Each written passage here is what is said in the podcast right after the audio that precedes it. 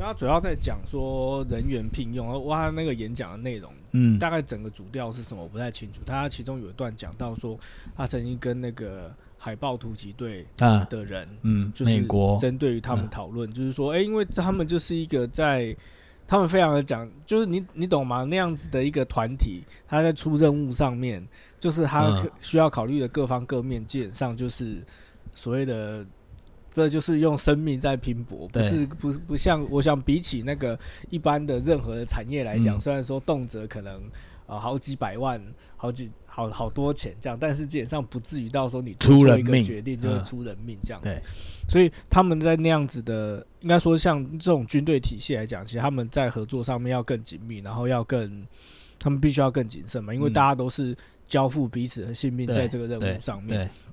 那他们就是去问说他们在人员选用上面的标准的标准是什么？嗯因为嗯就变成是说，假设他们应该照理说是相较于其他的工作团队来讲，应该是最有效率，然后要最安全，嗯然后要最最能够信任彼此。那他们到底选选人的标准是什么？他说大概就是两个维度，一个一个部分是能力嘛，就是一般来讲，其实所有的工作都会看说你的专所谓你的专业职能对，到哪里，然后另外一个是信任，就是对啦，当然，呃，以现在以战场的角度，就是我们虽然没有经历过战争，可是我们看过很多战争片或很多相关的，不管是科技书籍或什么漫画什么，你都可以感受到说，信任这件事情在那个环境里面是很重要的。就信任跟忠诚啊，其实可能有点有点搭在一起，我呢不太忘记说呢。它到底是主要是哪一个？但是大概就是偏信任跟忠诚，就是这两个维度他们会去调。哦那其实就变成是说，他们很，就是到后来，总之结论就是，他们你会选择的基本上，呃，信任这个，他们会比较看重是信任，信任跟那个，就是信任的这这一个轴度。嗯，就是假设他的专业能力是低的，可是他但他的信任是高的，嗯他依旧会选择。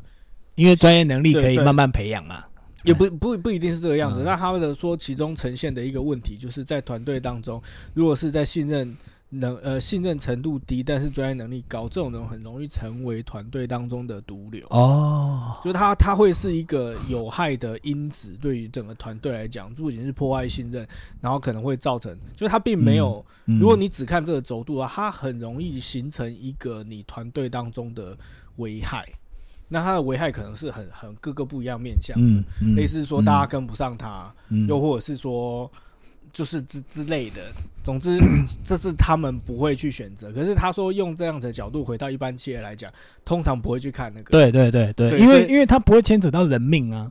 但、就是但一样，它其实带来的效果其实是一样的，就是通常这一类的两面刃啊，通常这一类的人会很容易造成你的团队当中一个很大的就是时间久了但是一般来讲，所有的工作大概都不太会去太注重这样子的一个轴度，嗯他会觉得这是可能当中觉得有一点点，可能可能回到现现今，可能一般在人员任用跟团队建立团队这件事情上面，他觉得很吊诡的一件事情，就是大家其实并不太看重所谓的信信呃值得信赖嗯跟忠诚这一件事情，嗯大家嗯看得见上去，哦，你的能力哇，你的能力特好，这样什么好，嗯。那我就找你进来。嗯，可是其嗯实说在，如果你真的是有心在经营上面来讲的话，这我觉得其实这如果以长远来看，其实信任是一个很重要的基石啊。对可是对对。可是看起来好像现阶段许多公司或者是说比较各个产业都是啊，就是如果我是一个需要集战力的地方的的公司，那他当然就只能优先考量说，OK，你今天有这个能力，那我就优先照你的能力先聘请你。那你的信任跟你是不是能够跟其他人好好的沟通、保持合作，那个又是另外我觉得，对啊，但但我觉得另外一个部分是在于是说，我觉得是任用的那个历程不太一样了，嗯嗯因为嗯。我想其实，在所谓的那种海豹特勤队嗯。那种，他们会有一个类似说你要进入一个训练营嘛，嗯。然后可能为期多久，嗯，然后他们可能会不断的、呃、去挑战，嗯出各项任务嗯去挑战他们，然后最终可能你要撑过结训了，你才 OK，你就是进入这个团队。他们有这样子一个历程，我觉得在那样历程当中，比较能够针对于所谓的信赖跟嗯忠诚这一件事情嗯。去做观察，对。因为它是一个观察的指标，它没有，它不是就是类似你在面试的时候，哎、我拿一个证书，我是嗯。某某单位鉴定，我是 够忠诚，对我的忠诚忠诚度有十分这样子，你看不到，所以你基本上你看到就是哦，你过去你有什么 project，你拿出来，对，对所以都先看实际对，啊，看的都是能力，所以对对对，当然能够量化或是比较实践，呃，比较实际可以直接拿拿得出来的，嗯。基本上就是这样子的东西，所以以至于说，当然比较困难去在所谓的信赖这个向度上面去考验它。嗯嗯，我觉得这嗯。这也是其中一个可能啦，但的确，我那天看到这个，我只是就突然也是让我想到说，因为我自己在工作上面近期又在面临那个团队建立跟、嗯跟异动的事情，嗯嗯嗯，我会觉得，哎，这真的，可是因为，对啊，因为有时候就是我们很现实的点是，就是我们现在台湾最常讲的就是你拿多少钱做多少事嘛。那你你拿香蕉请猴子或者是怎么样，重点都还是那个基出发点都是说，哦，你给我多少钱，我当然就是做多少事嘛。而且以新生代的的年轻人来讲，他也是优先考量的点，一定是说，哎、这个薪水是不是符合我我的期望，或者是这个薪水是不是能够能够让我至少在现阶段的生活里面是 OK 的，我可以接受的，或什么，就是这个也是一个很现实，而且现在又是一个呃资讯流通非常快速而且很透明的一个时代。你这边不够好，那当然有另外一个更够好的地方，我当然就是优先赶快选择去那个地方，能够去就赶快去，然后去那边累积我的资产或累积我的经验，这样。不过是因为我现在自己的工作嗯，行业上来讲，是我们被迫真的都只能用，哦，我们其实选，择真的不多，所以我通常都只能用，嗯。所以已经不是在我完我完全没有那样子的空间让我去针对于所谓的专业能力嗯。跟经验这一，嗯。我们完全没有办法用这个轴度去做。人员的筛选了，嗯因为嗯基本上就是没有没有办法，不多我我硬是要用，基本上也用不了。嗯。所以反而是我觉得促使我们很很花力气去看的，就是所谓的一些比较不太能够被量化的特质，就是不管是稳定度啊，然后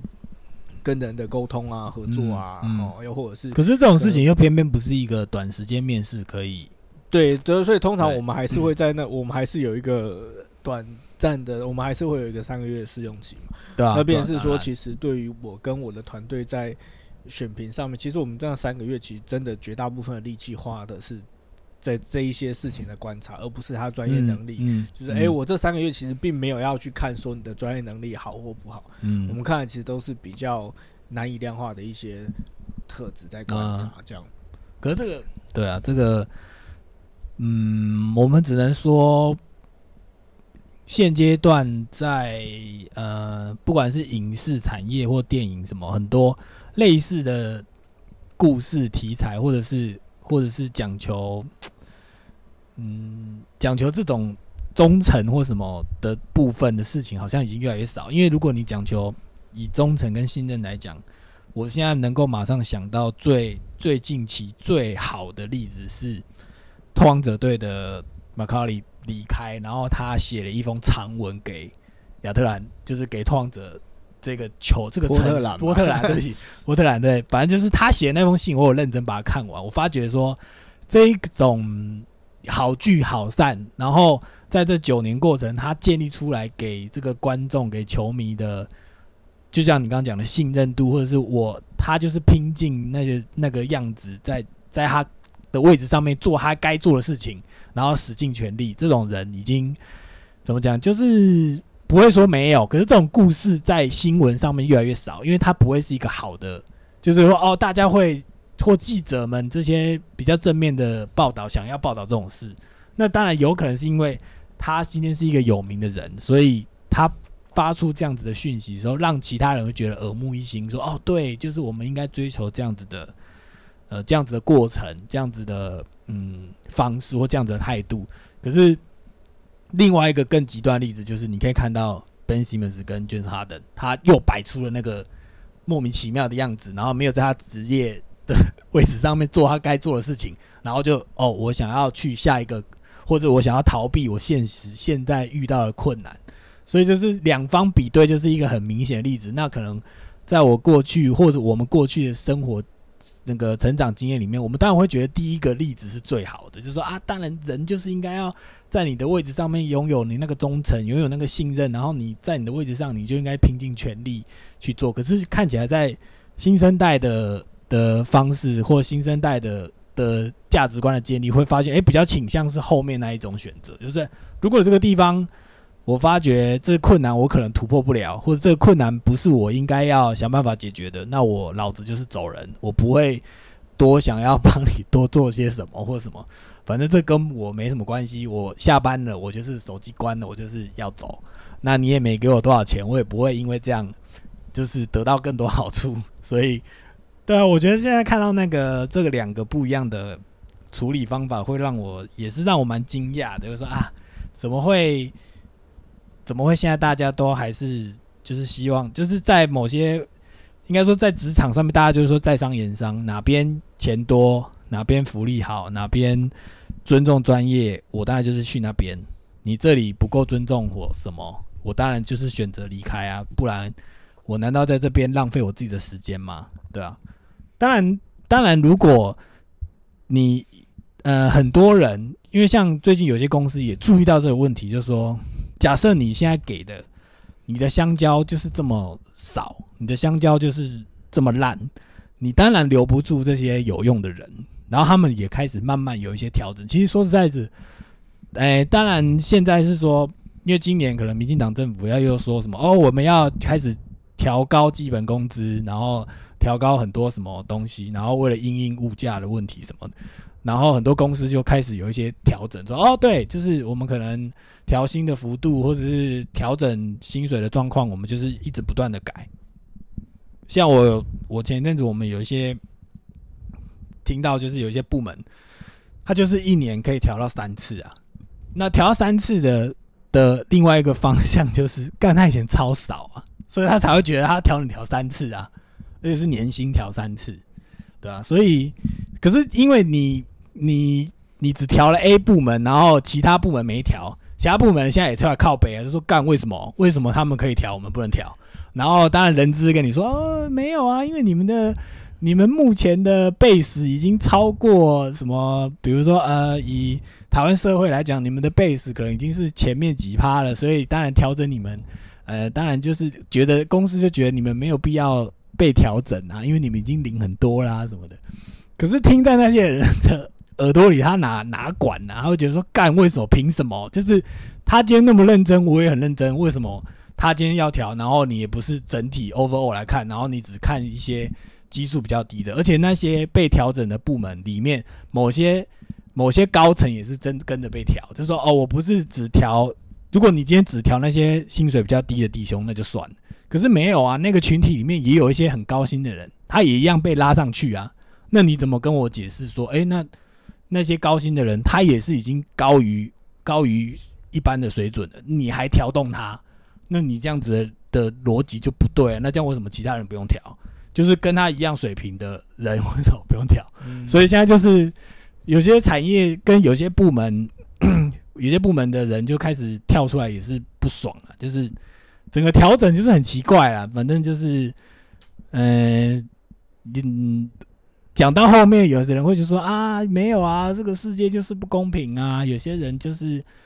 就是选对你，反正讲到后面，有的人说，那你不如就是再怎么样，不如就当一个幸运的精子或幸运的卵子啊，你生活在富二代，你不就什么解什么问题都没了，对吧？可是这种事情本来。就是如果可以改变，当然要想办法去改变呢，而不是你一直在那边怎么讲被压榨嘛？我也不知道。我我觉得就是回到就是企业管理的的角度上来讲，你说这种调整还是什么？对，我觉得主要是说在同一个群体当中，对，你需要。当然，我们都知道说，我们我们知道说，OK，可能不见得可以做到公平还是什么，但是它就是一个，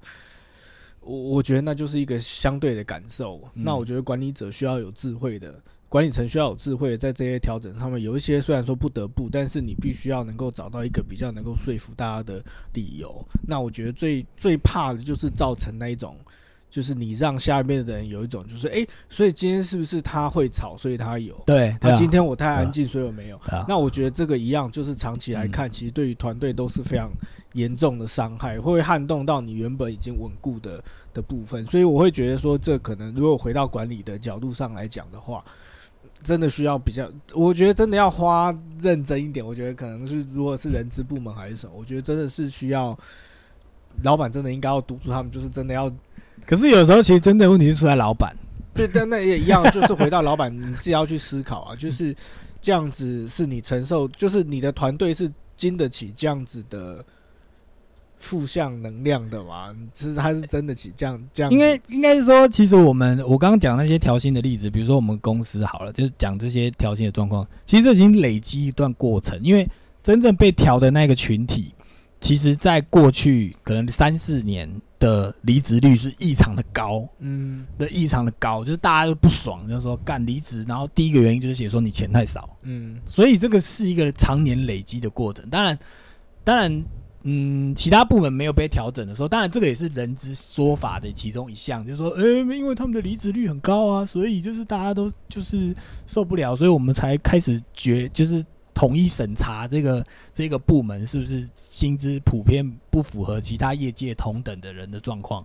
那可是就是有一种觉得说。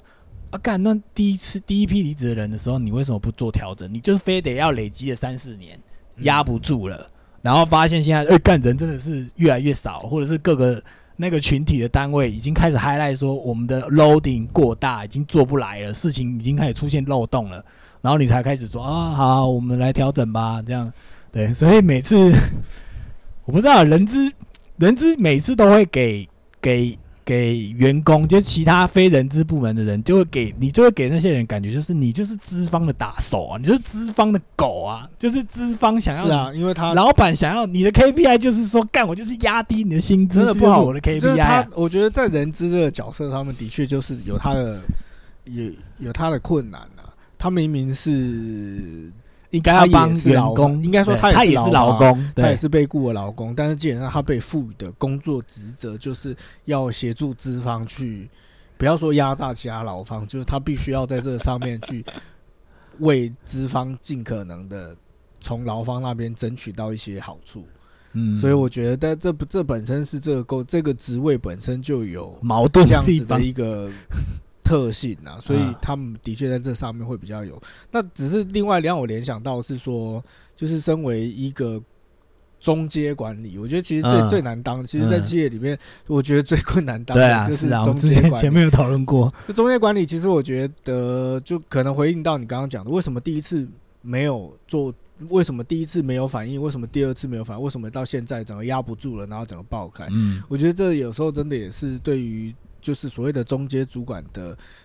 很考验验我们智慧的的地方了，就是说有一些问题，你到底要把它处理好，还是先放着不管，选择性的？不是不是放着不管，而是说选择性的不要把它处理的这么好。那那个目的，哦那是有意有有意识的目的是要你不能让这个问题不见，嗯说是你不能让这个问题没有被看到。类似说，你今天就是 OK，我的部门就是缺人，嗯那我嗯可能我用尽我所有的方法跟我的能量去稳住我的部门，然后带领我仅有的同仁去把这个任务完成。嗯那上面嗯可能会给你一些掌声，哇，你们很棒。但是同样，他可能会觉得说，哎、所以这不是什么太大问题吧？啊对因因为为你压的你们还是可以嘛。对啊对啊对啊，所以少一个人问题不大，对啊对啊哦少两个人问题也不大，对因为你们都可以 deliver 我们交代的事情。但是就变成是说，这对于中间主管以及下面的人，当然对下面的人当然就不公平嘛，因为嗯我横竖都事情一定是变得比较多。嗯那对于中介主管来讲，以我的做法，我可能自己也要跳下去搅和下去做对啊对啊，那所以我的工作量也增加嘛。对啊对啊，但是如果换来的就是一两句，就是哦，你你们辛苦了这一类的事情，那就变成是说你，呃，真的要去思考说，那到底在什么样的程度上，我必须要让这个压力能够让上面有感，嗯就是这这对啊对啊，对啊。可是就是中介主管，就是说实在的，就是我们也替他觉得很惋惜，或者说他也他的难处。当然，中介主管有好的中介主管跟不好的中介主管。那那我们之前也有讨论过怎样是好，怎样不好。可是其实也是取决于他自己个人，因因为中介主管再怎么样也是人，他也有家庭，他有他必须要坚守的部分，所以你硬把责任全部扣在中间主管身上，其实也不对。他只能做到他尽应该做，就是说，OK，好，我就是反映说我的人就是一直离职，然后我也尽量分配我的工作，让他的运转能够尽量顺畅。可是我人还是离职了。那我的 loading，我地下弟兄，我下面弟兄就是 loading 变大，我就是需要再帮他们调整一些事情，这是就是不好弄啦。可是我们也只能期望，或者是说我们只能正向的去讨论说，OK，我们期望新生代的中介主管能够有这个肩膀或有那个智慧去处理这样的事情，因为你知道离职率高这个问题，我们前面也他聊过，各个行业都是，就是你一个环节没有弄好。全部人走了，或走了一次，走了很多人，你那个缺口就是很难补起来，也不是那么快就补得起来的。你没有好好的从一开始的根本就把把把那个最前面的的基础打好，不管是互助的方式、SOP 或者是人员的培训。你在这个地方没有处理好，后面就是很麻烦了。对，然后那个洞才会通到老板，然后对，我们才能期待说老板 对愿意帮忙你。所以我觉得其实真的是要我所谓的有智慧考验，我是真的觉得不不一定真的是要把事情嗯把问把不一定真的是就是哦我要使命必达把对任务完成对才叫做好的员工。对啊，真的觉得 要要试着让老板被被烫到，虽然说。在一般在某在老板的的角度上，可能会觉得说，哎，那就是你失职，我就是我我我之所以给你这样子的任务，跟我让你在这个职位上，你就是应该要帮我，我就是期待你成为我的防火墙，最好是做到我基本上都问都不要问，然后你可以把我的问题都解决，那我就觉得你是一个有效能的工作人员。但我觉得现在就是。我以前也会这样觉得，但我现在真的已经有点放下。就是如果你要因为这样觉得我做不好，对，那那那就这样吧，对，那就 那就这样吧。但是你还是要解决这个问题哦，我们要帮你解决。对，因为我们今天会谈这个，就是以主要是以新闻标题是长龙华航报四百人离职潮，然后科技业出两倍挖薪。那我们其实，嗯，我们也有认识一些在航空业的朋友。其实真正的问题，我们会出在我们刚刚前面讲，就是如果你的机基准点就不好，薪水太低，人力不够，或者是太过高压，或者是工作分配不均，出现在这些问题上面。然后你现在才跟我喊说：“哎，我现在被人家挖角，或是人家用高薪来来让我的人力或变成没办法正，应该说我的公司没办法正常运行。”其实这种都是说不过去的问题，因为 因为这种问题。我们不能讲说今年才有，其实我们过往好几年都有类似的的新闻出现。可是以航空业我们来讲，我们知道你们航空业这两三年很辛苦，因为疫情你没有办法，没办法那个没办法正常运作，你没有航班减少了，就算只是送货，可是毕竟还是比不上一天几十班那种要人要出国人要回来这种状况，你还是比不过，cover 不了。可是就是。如果在这个状况底下，你明明已经知道说疫情会影响到这样子的状况，你还不先准备好，或者说你的公司的整个流程运作没有办法把这个，嗯，把这样子的损失。纳进来看，纳进来管理的话，其实就真的是失职啊。我们个人认为是失职，因为当然在那个 P D 上面，我们只是在这边就顺便帮他讲了，就是的确有可能真正的原因是因为长龙华航对于修飞机的弟兄或修飞机的人而言，薪水给的太低，所以人家看到好的机会，大当然就是要去到下一个地方，而不是在这边默默的等你。在那边做一些很缓慢的改变，或者甚至不改变，这样这个根本就不 make sense 啦。所以人人的状况一定都是往往好的方向去啊，怎么可能就在那边乖乖待着给你给你在那边弄啊？这样子人家哪有办法，哪哪有那么多时间在那边等你把薪水调上来？因为现在真的就是真的物价啊，什么房价啊都。涨得太快了，所以大家一定就是想办法帮自己找寻更好的方式了。对啊，好，那我们下一个，我们来聊一下，就是 我们的 骑乘骑乘之王 到底有没有要开战？现在看起来应该是会开啦。我个人认为都已经有理由了，可是当然还是希望不要啦，我们还是希望说，哎、那个擦枪走火的事情是到最后是有办法压下来。可是现在看起来已经理由已经存在了，那到底要不要要不要动起来？我觉得，嗯，我个人认为有点严，会蛮严重了，因为现在很多人都在乱喊呢、比如说最新的新闻，我们讲说，呃，这个是一个今天的新闻啊，那个西方若不支持乌克兰，然后英国首相强生他就直接出来讲说，破坏性后果包括台湾，就直接把我们纳入了啦，就是说，哦干，你这边不弄好，中国大陆呃中共就是有可能就是瞬间出现他想要动手的理由。然后我们来，我我这边稍微念一下那个英国首相强生他的说法。他说他就是在十九号的时候，他有表示说，如果西方国家没有办法履行支持乌克兰独立性的承诺，那再将全世界产生破坏性的后果，包括台湾。那我们当然好，我们先把新闻念完。他说，俄罗斯在乌克兰边境集结大规模的部队，那总统普京呢已经启动了战略核子飞弹部队的演习，可是他当然嘴巴还是会否认说我要入侵乌克兰。那强生在慕尼黑的安全会议上面已经发言，已经讲是讲了说，我们完全无法了解普京的意图，但是目前看起来是预兆不详，就是他觉得比较悲观啦。然后他也强调说，如果乌克兰遭受危险，冲击将在全世界各地回响，这些回响将在东亚被听到，在台湾被听到，人 们会得出这样的结论：侵略是有回报的，强权几公里。可是，不好意思，现在应该是指说独裁者有得到这样的结论，就是侵略是有回报的吧，而不是人们。因为当然以人们的立场，当然会不希望打仗啊，谁希望打仗？然后强生也表示说，西方国家一再向乌克兰保证，将支持其主权完整与独立性。如果在他们的主权和独立性受到威胁的那一刻，我们却转头离去，这些承诺看起来多么空洞，多么无意义，多么侮辱。然后，英国在十五号已经表示说，可能阻止俄罗斯企业在伦敦筹集资金，也通过立法。如果俄罗斯入侵乌克兰，将扩大对俄罗斯企业和个人的制裁。然后，强生最后也说，他们将制裁对俄罗斯国家具有战略重要性的个人和企业，我们将使他们无法在伦敦资本市场筹措资金。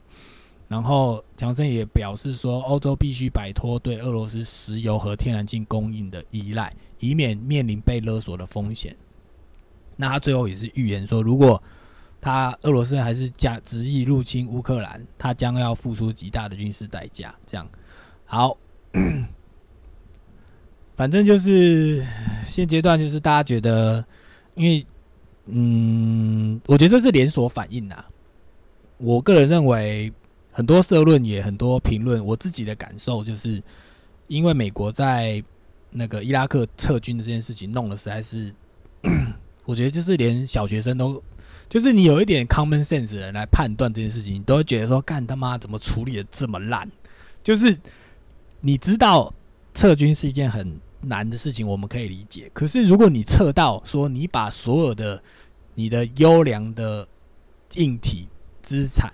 什么飞机、飞弹、直升机、机关枪，全部都留给你的敌人的时候，然后你全部都测光，这些东西你就白白的送给你的敌人。在各个那个独裁者的眼里，美国就是一只弱鸡，弱鸡到不行的弱鸡，就是他再也不是那个，哎，我非得听他话不可的人，因为现阶段的你就是没有办法完成该完成的。那也很讽刺，说上一上个上一篇我们跟大家聊说，我们如果台海开战，美国会想要保护台湾半导体工程师。我觉得就是现在回想起来，或者是看看乌克兰现在的情势，根本就不可看起来是不能放太大的预期在美国身上，看起来会有这样子的效益出现，就是嗯、每个国家可能看起来要自己想办法帮助自己。那可能在台湾目前的立场就是，你手头上还有。最有价值的东西，就是你你的半导体产业。那这个半导体产业，你要怎么样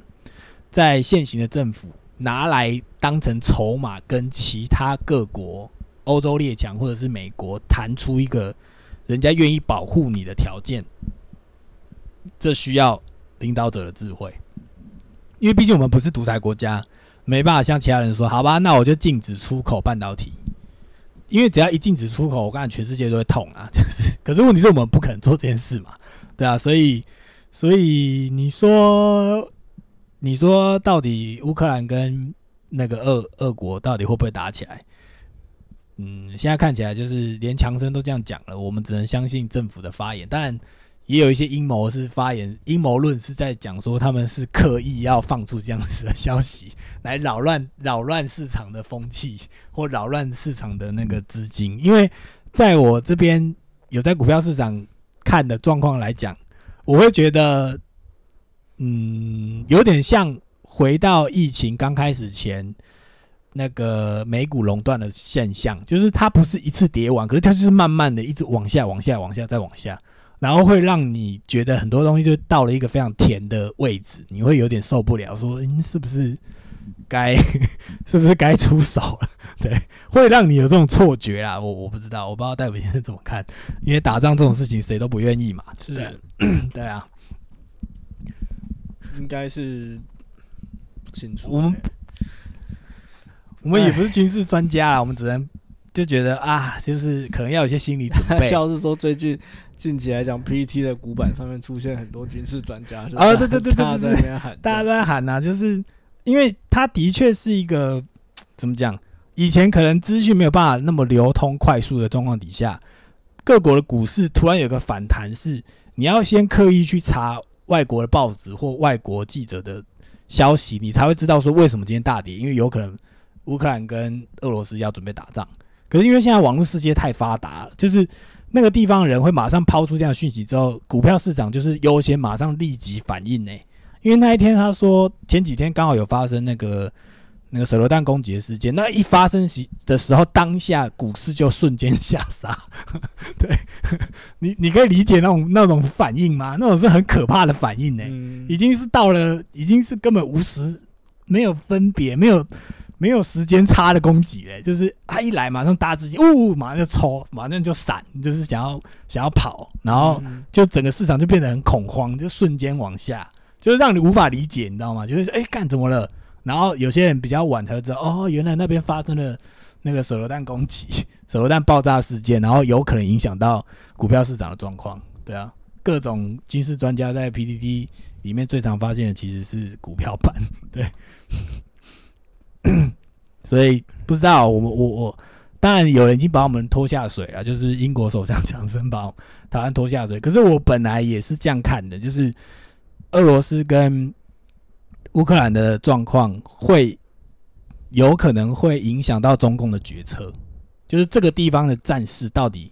会怎么样发展，是的确牵动着中国共产党他的想法或他的行动。对，这是有可能的啦，这是有可能的。好，反正现在大家可以稍微注意一下战争的新闻，因为现在很多人都说做股票看起来是照新闻跑了。你当然基本面或者是你是长期持有的，可能还是可以看一下。可是这些新闻，在我的想法是让你有一些怎么讲？嗯，如果是好的公司，是一个。让你可以有有进场的时刻了。我自己的想法是这样，对啊，因为因为就是不知道为什么大家就是很恐慌嘛。那可是如果你是懂懂你所研究的公司或理解你所研究的产业的话，那你可能就是要有一些基本的信心在那里，对啊。那当然就是我自己的方法，应该就是配置啊，资金的配置可能要自己自己注意啊。其他的我觉得就有各个各个。有名的，或者是有更有更厉害的高手们愿意分享的文章，那大家都可以在网络上面看到。好，那最后我们有要，但我们也是希望聊一些左左右啊，就是很无聊，也不能讲无聊，就是我们看到的现象，就是目前西方已经对于怎么讲这些左派的政治立场人已经到了无，就是有点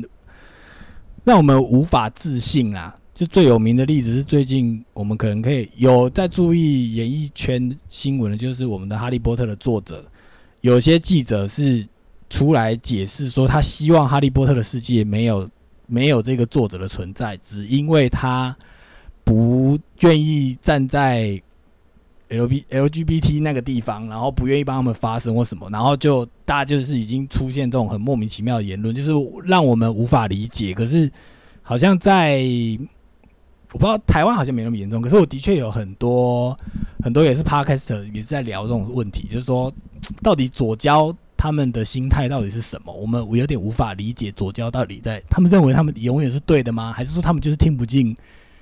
别人的意见？当你听不进别人的意见，你还能称作左交吗？你还是称作自由派吗？这样不是很奇怪吗？对，这样不就自己打自己脸吗？对。就是我有点无法理解，就是 对，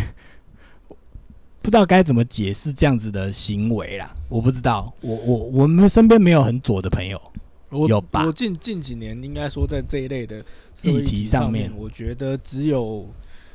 我觉得对于我自己而言啦，可能你只能回到说你自身价值，去去，我觉得只能帮助自己去理清你自身。的价值跟脉络是什么？然后在看待这些事情上面，你你之所以会有这样子的感觉是什么？那可能我自己呃帮自己成帮自己厘清之后，我发现其实我还是比较站在一个就是，呃，我支持大家可以选择你想要支持的事情，或者是你你期待的生活方式。那但是同时，我我比较期待期许自己的是说，在报纸在。有这样子的想法跟行为之下，你也要保持相同的觉悟。我指的是说，当你今天用这样子的方式去回应世界的时候，你也要接受说，今天当世界以同样的方式回应你，对，你要撑住。对，就你，我我自己是在在这样子的立场去看待这一些事情。所以，之所以我会觉得，哎，我不了解，或是我看不是很懂，其实我觉得是出自于这样子的原因。打个比方来讲，如果今天你就是。呃，类似说你就是一个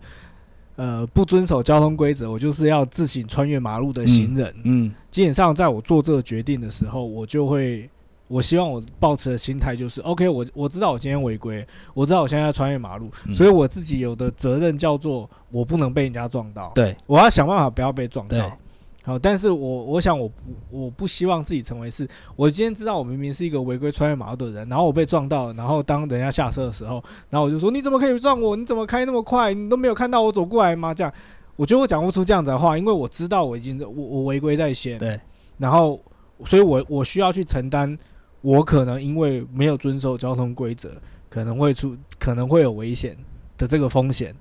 是我应该要去承担的。所以我做了这样的决定，那我觉得就是刚好而已。你说后面的哦，不管法律怎么样的规定，但是我想某一部分的我会知道说，OK，我我绝对是有责任的，因为我没有遵守，就我没有遵守这样子的游戏规则。嗯，我那一样就是放大到其他事情上面来讲，所以我我自己在看待这些事情是这个样子啊。对，所以嗯，如果你今天觉得说，嗯，你就是要支持什么，我我的。我的生活方式，或是我的选择，嗯，好，那同样的，我觉得当相相呃相对应的事情发生在自己身上，你的角色不是站在那个就是被撞的那个人，对你可能对更换的时候，那我觉得你我期待说大家可以拿出相对应的责任去承担你应该承担。可是因为现实上面来讲，就是你可以感受到。这些发出声音的人，他并没有想要遵守这样子的规则。对啊，那有时候就很奇怪，这也是很吊诡的。对，这就就像是说，就像是说，如果今天我我我以以社会的观点来讲，以近期哦比较多，你说像是那种所谓的杀人的的案件，他很清楚的知道，或是他就是觉得可能你不要说情绪还是什么怎样，就是说哦就是杀人啊，我就是什么怎么样？那到底我们？这个社会体系，我们其他人到底有什么立场？就是他今天就是没有想要以一个人的方式来配合你，他没有想要照这个嗯生而为人的游戏，他没有想要玩这个游戏。嗯他我不觉得，我没有觉得自己是人，嗯我也没有想要遵守所谓的这个社会的相对规则的规则。嗯但是我们我们其他人有我们呃，是不是每个人都要呃违反这样？就是我们还要强迫自己停留在那个框框里面，就是不行，他就是人，我们就是要把他当人看，哦我们就是要用人的方式对待他，来凸显我们是 civilized，我们是有文化的，嗯我们是文明人，嗯嗯我们是我们的的层次更高。嗯当然，我觉得那是一个很崇高的观点哦。嗯那但是是不是逼迫每个人都要？是不是每个人都可以带着这样子的视框去理解这一些事情？我觉得那又是另外一个讨论。对啊，可是实际上就是有种嗯，怎么讲？就是，哎、目前看起来，在我们现在注意到的事情，就是我们当然不确定说左交在世界各地的分布，或者是在人口的比例是怎么样。可是有种我自己的感觉是，那些讲话特大声，或者讲话或者是够有影响力的人，他就是刻意或者是擅自出来决定，他帮大家决定那个价值是什么。然后当他出来喊的时候，各个科技的平台、社交媒体的平台，又偏偏拿出他他的声音出来，做出更大的流量，做出更广泛的散播，然后有可能会造成原本不是这个声音的人，因为一直接收到这样的资讯，当他周遭的人十，当他五个朋友里面已经有三个人愿意接受这样的观点，剩下两个人他不不愿意，可是因为已经有三个人先先说出口，说我愿意接受这件事，所以剩下人反而变成他不愿意表达出他真实的想法，然后会被迫觉得说，哎、大家都是倾向左的那一方，左的那一方的价值，就超奇怪。可是明明明明有可能沉默的多数才是多数，可是现阶段的的历史，或者现阶段的新闻报道，或现阶段我们看到的例子，都变成说没有讲话大声的那个人，他说出来言论，当当他很左的时候，左交的就是一一蜂拥人就是支持他；当有人去说出反反面的话的时候，哇靠，这个攻击就是马上就出现，然后是已经很恐怖的，就是反正就是我有注意到这个很奇怪的现象，然后对我也不知道，就是就像你讲，可以每个人应该要有有这样子的判断，可是看起来现在好像没有，就是大家就是不知道是跟风的问题还是怎么样，我有点搞不清楚，还是说这样讲有流量什么，我也不知道，就是看起来愿意 follow 的人变得超多。然后也不愿意自我审查的人变得超多，没是理想啊，然后另外一个不，我就是稍微提一下，我我比较受不了，就是的理想很美好，就是嗯。大家都可以喊，嗯。好，但是最终回到是说，OK，我我讲的嘛，我我支持，我我同意你的理念，那你告诉我后面怎么做。对。可是我觉得在这一类的话题上面，我觉得这些比较极端的发言者，嗯。通常就是他把理想喊完了之后，他没有要去负责后面的嗯。处理，嗯，他只有告诉你说，哎、那不是我的问题，后面的处理那是很常出现这样的问题。我我只是我就告诉你，这个理想就是这样子，这样才是对的，这样才是好的。嗯那剩下的都不关我的事，对那是你们要去想办法。我觉得这个就是让人家觉得，我个人觉得很荒谬对很荒谬，啊，非常的很荒谬。的，不管是在我自己的工作比较多的是儿儿童、儿童青少年哦，这这一些所谓的儿童人权这一件事情上面，又或者是可能我前一阵子也是又印象中有看到，就是有关于所谓的动物的。的权益，嗯。哦，动保团体的权益，嗯。就是嗯各项的权益，基本上这些人喊了一个崇高的理想，对，那后可是后面的那些可能以动物来讲，就是说，哦，你们安置，你们不不应该把孩，就是不能不应该把这些毛小孩收容之后，然后就把他们通安乐通都杀死，对，你们不应该这样做。对。好，那后面怎么办？就是所谓的在各方面的，不管是在可能动保的收容所，在人力资源各方面都不足。那然后说，哦，那是政府的问题，政府应该要立法督促什么？就是你都只要讲这样，然后嗯把问题都丢给人。嗯当然，我觉得以政府 OK，假设你你真要去给他那，我觉得也的确我们在一些议题上面 OK，我以一般民众来讲，给予政府压力，好、团体给予政府压力，嗯督促嗯他们做得更好，嗯我觉得也没有错嘛，也没有错。只是我我只说那那现实现在的困境是什么？对。假如类似说哦，你今天喊这样子的团体，那我今天假设政府提出的一个做法就是说，OK，我们要增加这个部分支出，所以你的健保费要增加，因为我们要把你的钱对。一部分移去那个做 OK 吗？你不要跟我讲哦不行哦，都是你你不要说哦不行，嗯、你你应该要往别的地方想，类似说你要去抽哪里哪里哪里还是什么，就是他一定就是会先牺牲某些部分，或者是一定要调整某些地方。对，又或者是说他他如果有但你如果不喜欢你，但是你总不能什么都不要，然后嗯，嗯就是说我什什么都不要改变，失去对但是你就是要再把所有的东西通通都变好，这就是变相在压榨其他人。我觉得这个东西会让人觉得你们的坚持很可笑。，对是是，因为对我而言，我觉得呃就是真的还是得务实的路，就是所有的理想，其实我觉得有都是好的，嗯，但理想就像北极星，它在天上就是指引我们，可能啊那是一个往一个方向正确的嗯方向，我们应该要往那个方向去迈进。但最终我们还是回到我们眼前，我们这些就是看着北极星行走行走的人旅人，我们还是得注意我们脚前的路。如果脚前基本上就是一条不通的，我们就是得绕远路，或是我们就是得做其他的准备。然后去度过这样，再继续这样子的旅程，那大家也必须要接受说，那就是必须要付出的努力跟时间，而不是只是当今天就是无视所有我们眼前可能遇到的状况，就只是喊说星星就在那里，你就是往前走啊。可是我往前走，我接下来等下就会死哦，就是说你你就不要管，你就是要有信心，就是往前走。你我会我不会飞，我没有翅膀啊。我觉得这些人在在这个讨论上面很常给我的感觉是这个样子。是啊是啊，可是就是我们不能讲说对，站在一个反正你跟他辩论的时候，他们又会用另外一个逻辑或另外一套理论说，因为他是站在一个自由民主的社会，所以这是他发言的权利。的确，这是你们发言的权利。可是，如果当你不是那个有智慧，或者是你知道你在干什么的人，可不可以请你不要发言？可是还是没有啦好像可以啊做不到啊。就就你还是发言，可是对，嗯，我不知道，对啊这，个东西很 很有很的很有的吊诡，很有的讨论呐，很有就是的吵啦。对啊，你你可以讲，然后可是搞了半天，你又给不出一个后面的调整或什么，就算对不知道，但是我们到后面很多想要讨论的话题，就因为这样的终止，因为因为你就是跟我们说你要有信心，然后你又给不出怎么样跨越这个横鸿沟，或如何渡过这条河，或如何绕过这个这个山谷，你给不出这样的状况，可是你就叫我们一直往北极星的方向走。然后你又觉得北极星是唯一绝对的真理，可是明明路上有很多障碍是需要排除，可是你又讲不出要怎么排除，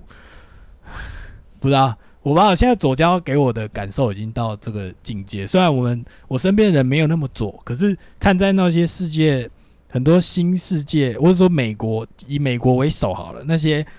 论调或者是那样子的文章出现，我就觉得干，我已经有点不知道该怎么我们是要笑吗？还是说我们就坐在旁边拉板凳，看着你们这边演演这些莫名其妙的剧吗？好像又不应该是这样，因为因为看起来世界也在注意你们的走向，跟注意你们目前拥有的状况。你们的状况如果不好，那世界有可能就跟着不好。可是他们就觉得他们都是对的，然 后可是就是呃，不啦不啦，很惨烈，不知道怎么办。对。好吧，今天就先到这里。OK。